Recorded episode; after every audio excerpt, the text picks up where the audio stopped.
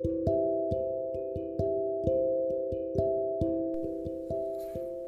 ー、皆さんこんにちは、え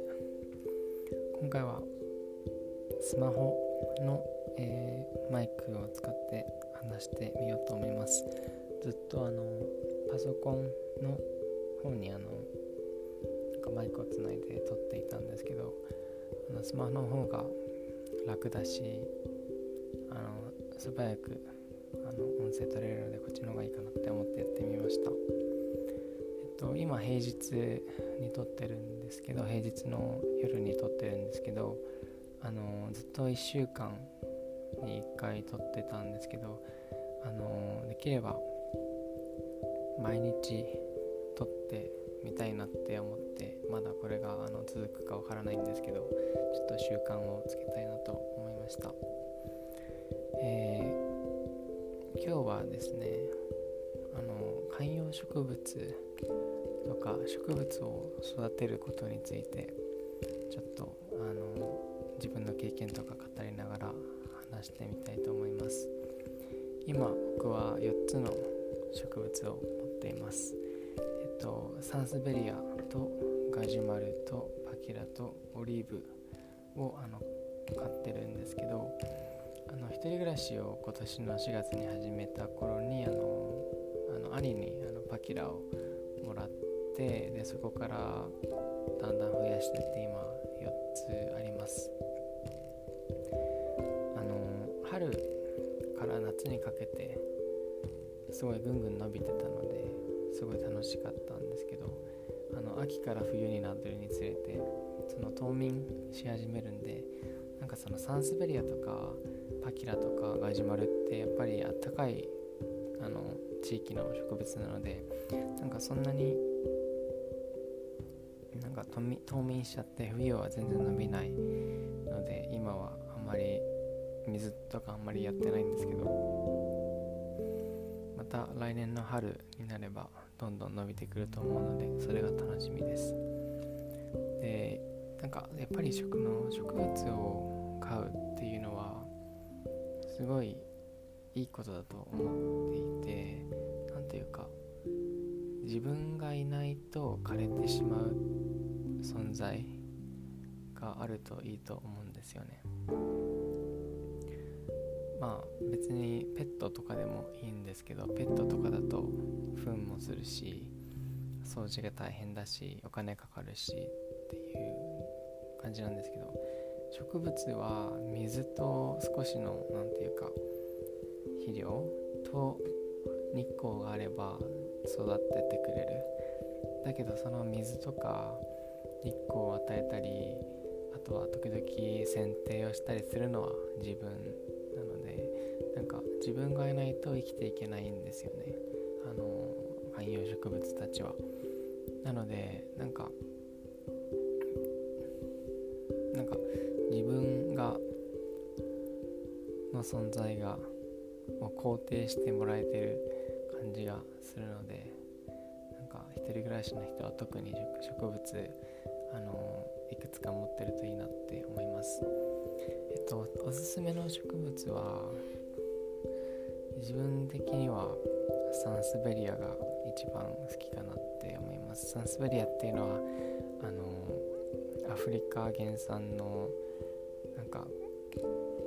ななんて言うんだろう。ネギネギみたいな巨大なネギみたいな観葉植物なんですけど全然水いらないしあの寒さにも強いしだからなんかすごいいいと思います。でサンスベリアのすごいところっていうのが一つあってでそれは空気清浄効果なんですよね。NASA の実験で、いろんな植物を何て言うかいろんな植物の実験して何が一番空気清浄効果があるかっていうあの研究をしていたらしいんですけどサンスベリアが1位で本当に部屋にサンスベリアがあるだけでその空気がきれいになっていく、ね、サンスベリアっていうのは株分けとか葉差しとかをするとどんどん増えていくのであの大量に増やすことができる。で大量にあの部屋の中で育ててればそのどんどん空気がきれいになっていくのですごい楽しいと思います。一つ気をつけてほしいのが冬の間サンスベリアっていうのはあのほとんど冬眠してしまうのでそこで水をあげると根腐れを起こしてしまうのでそこだけ気をつけてください。だけど夏は本当にぐんぐん伸びたり株もどんどん増やしてくれるのですごいあのいい植物だと思います。あとガジュマルもおすすめしますね。ガジュマルは何と言ってもなんか足みたいなあのマングローブみたいなビジュアルがあってすごい可愛いしあの草もどんどん夏とか春の間は伸びてくれるのであのすごい元気がいい植物です。あの沖縄にたくさんあるんですけどぱり何て言うか妖精その妖精が住んでるって言われていてその外見が本当に妖精みたいなんですよね。でガジュマルはまあぐんぐん伸びるので夏頃あのハサミとかで剪定するといいと思うんですけど剪定した枝をそのまま捨てずにあの水の入った瓶とかに入れておくとあの根っこ出てきて増やすことができるんですよね。今の僕あの瓶の中に入れてあの根っこ枝を育ててるんですけど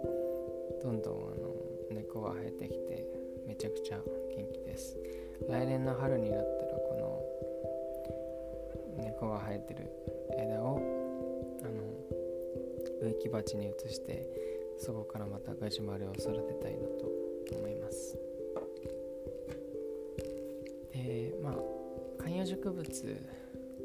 パキラがすごい有名だと思うんですけどなんか、うん、パキラは結構その日光に弱くてすぐ葉焼けしてしまうのであの